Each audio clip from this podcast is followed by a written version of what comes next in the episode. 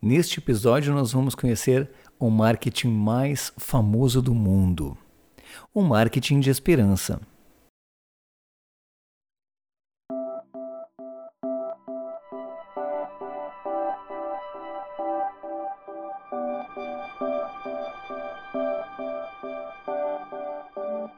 Olá, seja bem-vindo.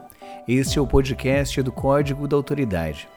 E hoje é mais um dia em que nós vamos trazer um assunto muito perguntado, um assunto, uma questão bastante é, indagada pelos nossos ouvintes, pelas pessoas que leem o nosso blog. Inclusive foi uma, uma pergunta, uma pergunta de uma moça que leu um dos nossos posts e queria saber. Então, o que é exatamente o marketing de esperança? Todo mundo fala no, do marketing de esperança, o que, que é, quais são as características dele e a gente vai tratar disso hoje.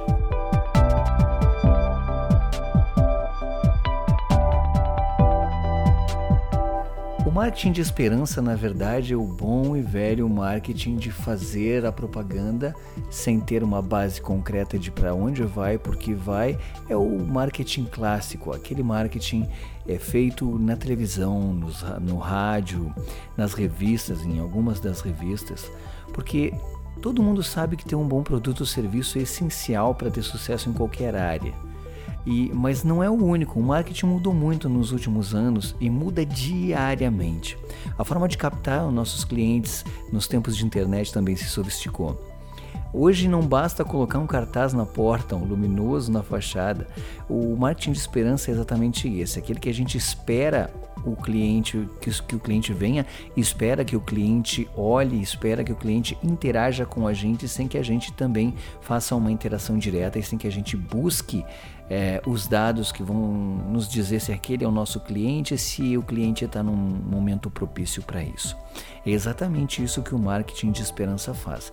É aquele marketing mais antigo, onde eu colocava um outdoor na rua e aquele outdoor me trazia ou não clientes, e quando me trazia os clientes eu não sabia se estava impactando os clientes corretos. Tá? O marketing de esperança é a, a síntese do marketing de esperança é o marketing de esperança é toda a ação de marketing na qual não podemos calcular o alcance nem o retorno, né? E muito menos as especificidades do nosso público-alvo. Por exemplo, um outdoor, como eu estava falando, colocado numa avenida movimentada.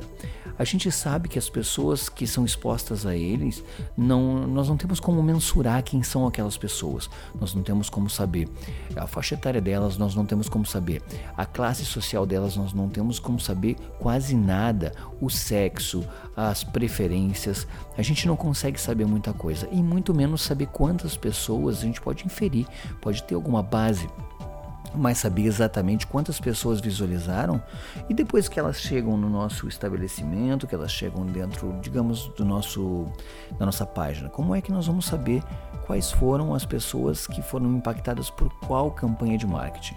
Se eu coloquei, sei lá, por exemplo, cinco outdoors em lugares diferentes da cidade e eu não perguntar para essas pessoas quando elas chegaram no meu no meu estabelecimento de onde elas vieram, não tem como saber, é, não tem como fazer uma previsão. E para fazer, por exemplo, eu teria que saber qual desses veículos é, de mídia que eu utilizei, qual desses outdoors foi o que deu mais resultado para mim.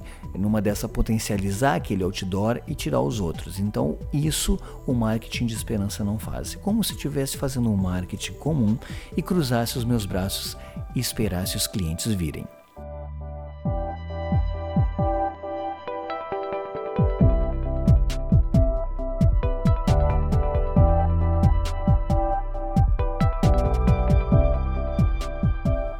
A ideia principal de todas as pessoas que querem trabalhar com o marketing, os profissionais liberais que querem trabalhar, é ficar bem longe desse tipo de marketing. Porque mesmo que ele dê resultado, fica difícil calcular para as campanhas futuras. É o que eu estava falando antes, não tem como saber é, o tipo de pessoa que veio, por que veio e de onde veio. Outro exemplo desse tipo de marketing é o rádio e a TV. Embora a gente saiba que em alguns horários existem públicos específicos, fica difícil também saber quem viu, quem não viu, por que viu, por que não viu e se chegou até é, o nosso estabelecimento, até o nosso produto, a gente não tem como saber também se veio daquele ou do outro meio. Né? O que a gente sabe é que o anúncio foi vinculado. Mas a menos que tenhamos alguma forma de confirmar isso, fica muito complicado. É difícil saber é, características de proveniência ou de características mesmo desses, desses clientes. Outro problema muito grave é a segmentação em si. O marketing da esperança geralmente não tem um público-alvo bem definido, a gente simplesmente lança ele lá e ele fica. No momento em que escolhemos nosso nicho, tem uma importância que saibamos que esse nosso marketing está chegando naquele nicho, está chegando naquelas pessoas, no nosso público-alvo, aquele público que a gente leva tanto tempo para para calcular. Então esse marketing de jeito nenhum é uma, é uma boa ideia.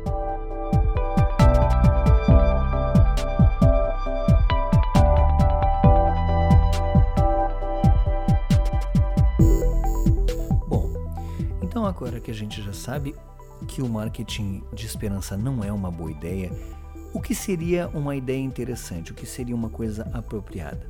Bom, o marketing que a gente costuma utilizar hoje é um marketing que, em que é possível analisar e direcionar cirurgicamente para o nosso público-alvo para que a gente possa mudar durante a campanha, para que a gente tenha um controle total através de números e métricas o tipo de marketing a gente vai utilizar.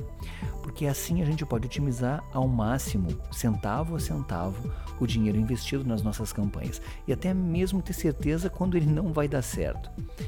Então a gente acaba impedindo que exista um prejuízo maior.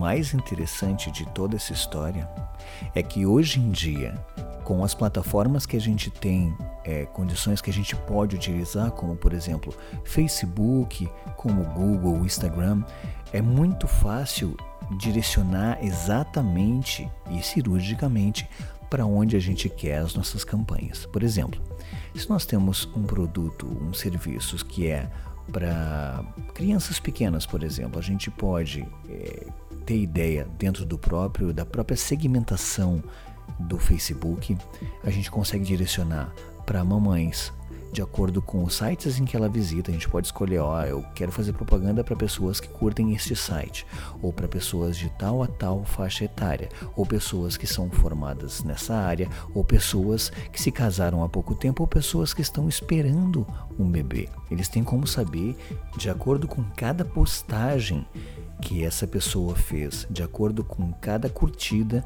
que essa pessoa fez é, no, no, perfil de outra pessoa, no perfil de uma empresa, no perfil é, ou simplesmente compartilhou alguma coisa nesse sentido. Então, todos esses dados, essa montanha de dados que o Facebook acaba é, organizando, fica à disposição para propagandas, fica à disposição para anúncios. Então, ela utiliza segmentando primorosamente os anúncios. Então a gente consegue fazer anúncios completamente direcionados, além é, do pixel de, de, de conversão e o remarketing. Existem uma infinidade de técnicas e formas de se fazer uma segmentação. E a velha forma de fazer marketing caiu em desuso, ficou completamente é, obsoleta hoje em dia. Então, era isso que eu queria passar para vocês hoje. Foi um prazer é, compartilhar com vocês é, algumas informações direto aqui do Código da Autoridade e eu espero que vocês tenham curtido. Vamos ficar sempre à disposição, é só entrar no, no podcast do Código da Autoridade. Um abração e nos vemos na próxima.